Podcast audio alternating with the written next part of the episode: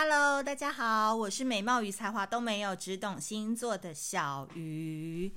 嗯，大家今天好吗？今天是那个年假后的第一天上班日嘛。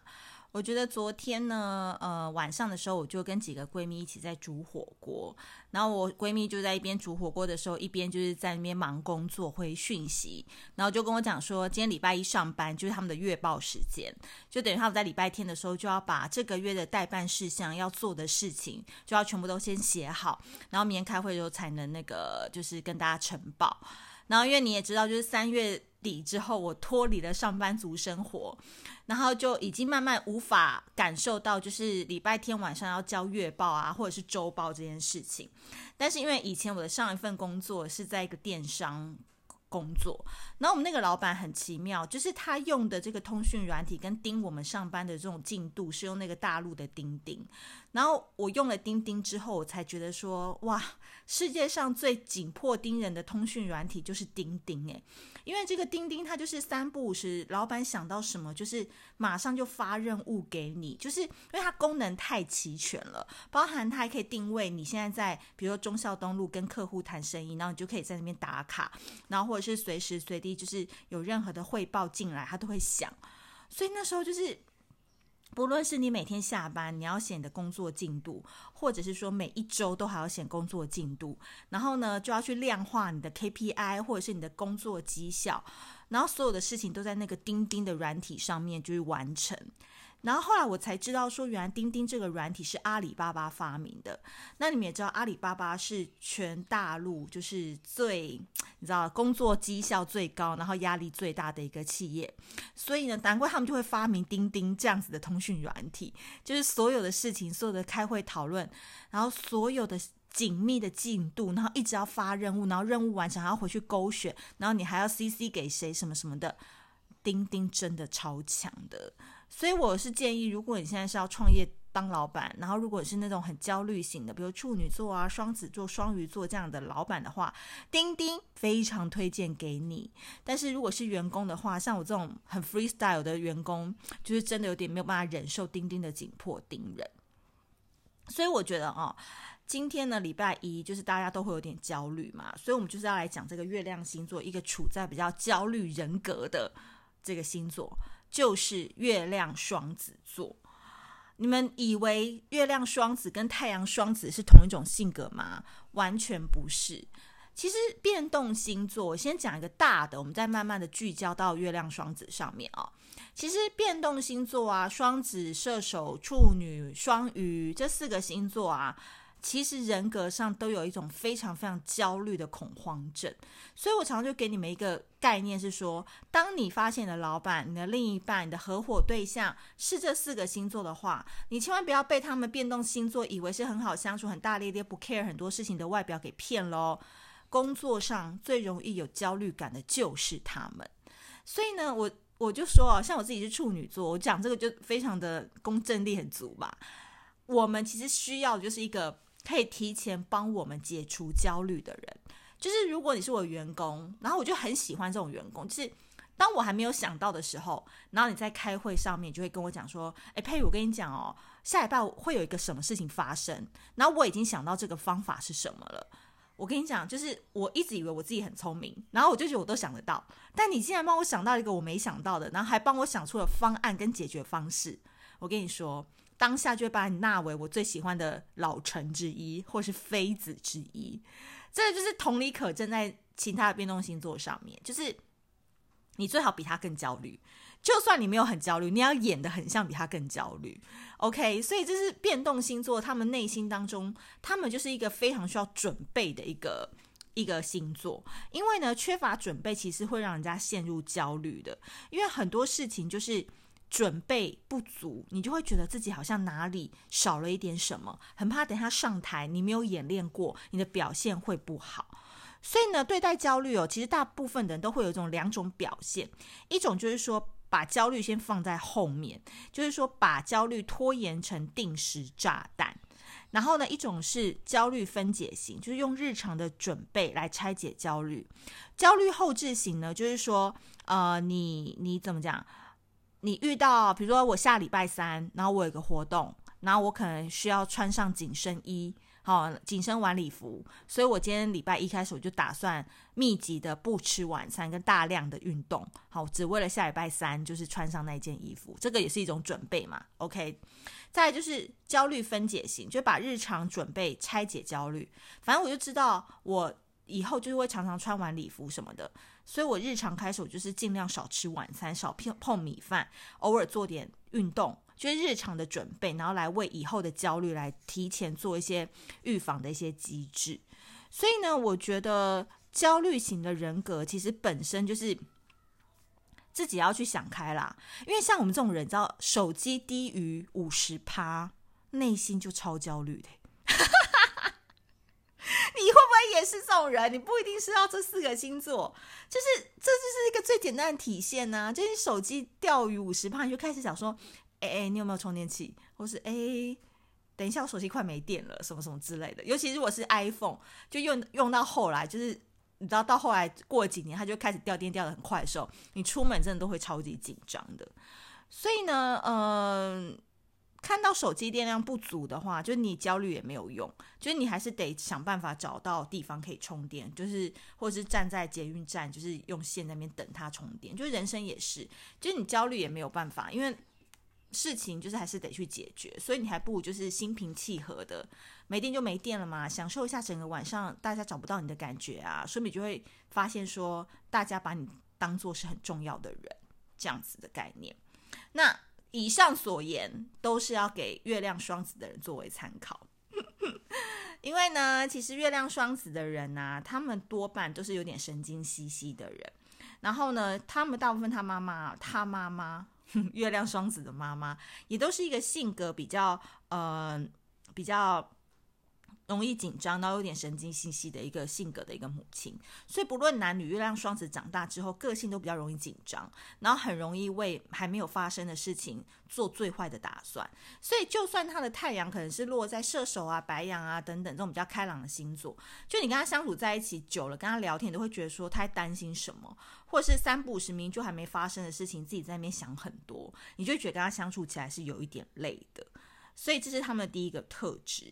那再来就是月亮双子非常非常喜欢沟通，而且他们有一个毛病，就是他们很怕自己的词不达意会造成的误会，所以他们很多事情都要一而再再而三的去说很多遍。然后在这个说的过程当中，他们就会很注重说。哎，我讲的话你听得懂吗？是不是我表达不清楚？或者是说，呃，你们呃，对于我讲的这些，你们有没有什么意见或想法？就是他非常热爱沟通，然后沟通到你听懂为止。所以换到爱情当中呢，有时候他们在择偶啊，或者是选伴侣的这个条件下面，外表呢倒不是非常重要的一关，而是说你是不是一个有趣的灵魂。再这再来就是。你是不是听得懂他说的话？最重要的事情还是你要听得懂他说的话。所以，因为对他来讲，就是聊不来啊，或者是我讲什么你都没有共鸣，或者是你都没有办法 feedback 给我，我们都没有办法就一个政治话题、经济议题在讨论的话，你的灵魂真的好干枯、好无聊哦。所以呢。对月亮双子来说，家里的气氛一定就是充满聊天、沟通、闲聊，然后无意义的打屁，这些一定是这样。他们没有办法忍受家里面是非常非常的安静的。所以呢，如果你想跟月亮双子人结婚哦，你就不要想说月那个婚姻生活啊，或居家生活有很多的情感互动，就是抱来抱去啊，然后亲来亲去啊之类的。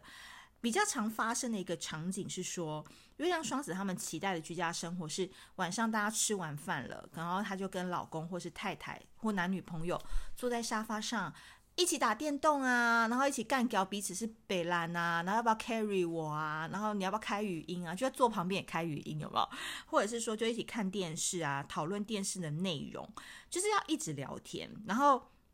不能不讲话。所以月亮双子人可能就不太适合那种需要安静的人，需要自我空间的人，比如摩羯啊、水瓶啊这种需要安静的空间的人。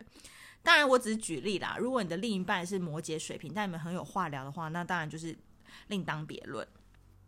所以我觉得哦，其实跟月亮双子人在一起也是蛮有趣的，因为我觉得他们内心都是一个傲娇的小王子跟小公主，然后内心有时候常常会飘到就是 B 六一二星球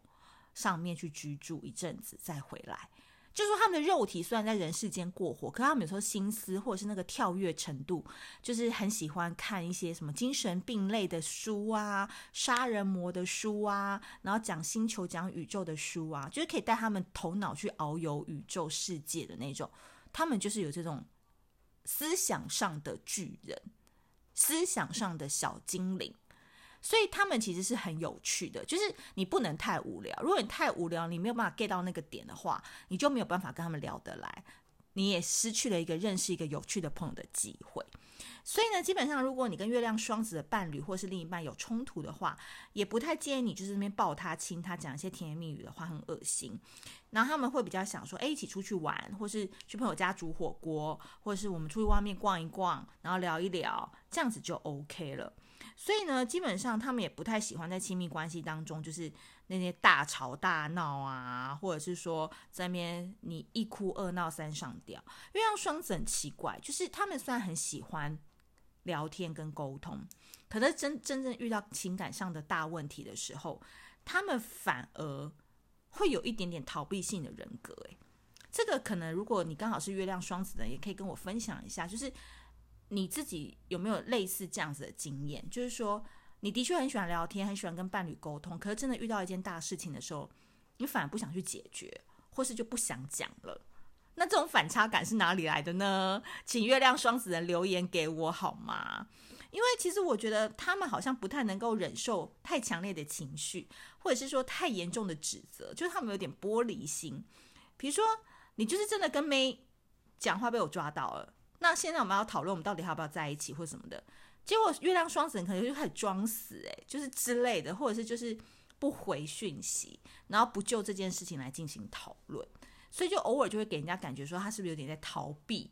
现在的一个状况，或很尴尬，有没有？风象星最怕尴尬了，就不想要继续这个话题。所以呢，我觉得他们很妙的一点是说，有时候他们又会很超脱、很跳脱出来那个情绪，就是就事论事，然后然后分析事情。可是你会感觉月亮双子其实没什么情绪的，就是像我们那天在办那个活动的时候，有一个月亮双子就在阐述他的一个感情状况，然后明明就是一个很揪心跟一个很令人仔细想会觉得很难受的一个。不被祝福的一个感情啦，应该是这样讲。以世俗的眼光来讲，可是他可以把这件事讲得非常好笑，然后非常有趣，然后自己在上面就是会搞笑的讲，或者是跟现场的互动，好像这件事情不是他身上的事情。但是整件事情你事后回想，会觉得说这个感情太虐恋了。为什么这个月亮双子人可以讲得这么有趣，跟这么的不揪心？所以我觉得这就是一个月亮双子在感情上面一个很大很大的盲点呢。就是他有办法可以搞笑讨论自己的话题，但是他好像情绪不会受到什么影响，而且他好像觉得这个不是他的问题，他好像在讲别人的故事，所以老实说，他就没有办法意识到自己是有能力去解决这个问题的，或是他自己可能就没有办法意识到说，其实他自己部分也有问题，他只是想要讲这件事，你懂吗？事实很重要，但是。如果你没有情绪的助攻，你就没有办法去判断这段感情对方有没有爱过你，对方有没有投入过嘛？你你你懂我的意思吗？我们一般人是会这样子理性跟感性的交叉去思考，但是月亮双子的人，他遇到困难的时候，他就会缩到一个非常理性的位置上，然后去讲述这一件好像跟他无关的事情。结果从头到尾，他也没有去解决这件事情，摆烂的事情还是永远在那，婚也没有离，感情也没有分手，然后就好几年的青春就这样子过去了。这件事情其实非常严重。其实因为回到他一开始我讲的，他有一个神经质的妈妈，所以他这个人也很神经质。就其实我觉得他的脑波其实有时候不太正常，就是他是很有趣，可是同时他也是最可怜的。这样讲好像有一点点。伤心，但是我会觉得说，有时候很心疼，因为他明明就是一个这么有趣的灵魂，可是他遇到感情的时候，他却没有要帮助自己去解决这个问题，导致于这么有趣的人最后被一个不懂得珍惜他的人给浪费了。可是从头到尾，月亮双子应该是有勇气。理智的去解决这个问题，但是因为他从小太神经质了，他太怕受伤害，他遇到大问题的时候，他习惯性的逃避，所以他我的意思是，他原本可以发展的更好的，可是他自己没有这个想法或动力去做这件事情，最后他就用搞笑，好像在讲别人的事情的部分来掩饰自己心中的伤痛，然后这个问题还是放在那里，所以啦，这就是给月亮双子的一些观察跟一些想法。当然，我觉得就是说，人呐，每个人都是有自己的路。那当然，你人生是没有白走的路。那我在这边最后再跟大家讲一下，尤其是给月亮双子的人，我觉得如果今天你真的呃很幸运，也不是很幸运啊，讲自己很幸运，就刚好有机会听到小鱼星座这一集的 podcast 的话，我很希望你可以分享给月亮双子的朋友们，因为如果你今天有听到，就代表我有提醒你这件事。那没有听到人，他自己跟我没有缘分，就也没办法。那我的意思说，今天我点出了你可能有这样子倾向的一个问题，然后我也非常非常的高度肯定你，你是一个有趣，然后值得被爱、值得被疼惜的一个人。你为什么要把你自己过成这样呢？就是你可以其实可以放掉很多无谓的想象，就是没有发生的事情就不用去担心说，哦，这件事情一定会害到你，这件事情一定会让你就是嗯耿耿于怀，或者是说嗯让你过得不好。所以有时候你就是被自己的恐惧给吓到了，就是根本没有这件事情，这都是你想象出来的。所以我会觉得，与其你那边磨磨蹭蹭啊，然后在一段感情或是在一个不喜欢的工作当当中这边纠结来纠结去的，你还不如赶紧做完这件事情。就是你要更实际一点，就是你不要在呃磨蹭当中，就是把你纠结的浓度给飙升了，因为你要自己明确知道你自己想做的事情是什么。然后明确自己知道自己的底线在哪，还有一个就是给自己限定一个截止日期，到那个时间节点的时候就要催促自己、督促自己赶紧抽身而出，因为像你这么可爱又有趣的人，未来还有一片大好前程要等着你呢。好吧，给月亮双子，你看苦口婆心劝到现在，最后再跟大家工商时间一下。爱无能，负能量，生活指引卡，我们只到八号募资就结束喽。那接下来呢，我们就恢复原价，然后到小鱼的通路上面去购买。就等于你之后要购买的话，可以私讯我们，或者是生活狂工作室。那当然也很希望听到这一集 Podcast 月亮双子的朋友，我觉得我们出的这个爱无能负能量生活指引卡是一个非常可以帮助你在纠结的时候想开一点，想破一点。想得更远一点的一副牌卡，所以如果你刚好今天刚好点进来，进到小鱼星座的频道，然后听到了这一集跟你的一些相关提醒，呃，分享，那我也很希望你可以赶紧到泽泽上面，就是其实也没多少钱啊，现在是九八八嘛，那我很希望，因为这个东西是可以帮助你，就是在你人生面临很多关卡，然后发现自己纠结点要来的时候，它可以成为你一个很好的朋友，那。这副牌卡我就是很推荐给月亮双子的人，因为你们实在是太焦虑了。所以如果记得要购买的话，就是在八号之前都还是优惠价，在啧啧啧啧称奇的啧啧上面搜寻“爱无能负能量生活指引卡”，你就可以入手一副了。如果你身边有月亮双子的朋友，他快要过生日的话，也建议你可以送这一副给他，当做是一个人生最棒的礼物。好的，今天呢节目就进行到这边啦。如果你喜欢我今天讲的月亮双子的话，记得要留给我评分跟评论，好不好？因为上次月亮巨蟹跟月亮水瓶表现得非常好，我看后台都已经有人给我评分跟评论了。希望我们月亮双子也不要落亏，就是听完不要听完就走，好不好？就是留下一点评论，然后分享给相关的朋友。如果他对月亮星座有兴趣的话，那下一集想要听什么样的星座，再留言给我喽。我们下次见，拜拜。